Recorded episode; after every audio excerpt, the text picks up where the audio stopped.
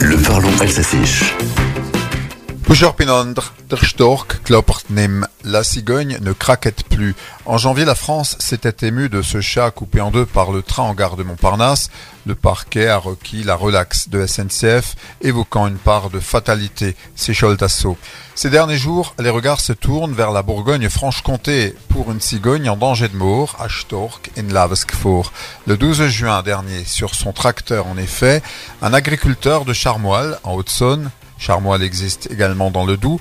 Cet agriculteur donc a été surpris par une cigogne en mauvaise posture, Tostier Seik Son bec était coincé dans une canette de Coca-Cola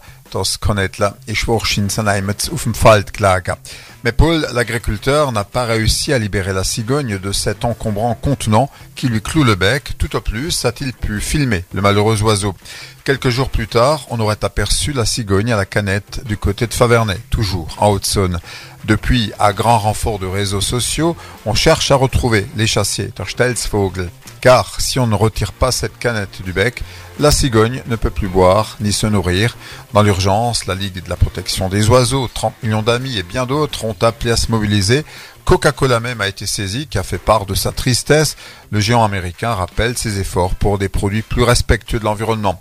Le problème ne vient pas de là, rectifieront certains. Comme le rappelle un influenceur, la nature n'est pas une poubelle.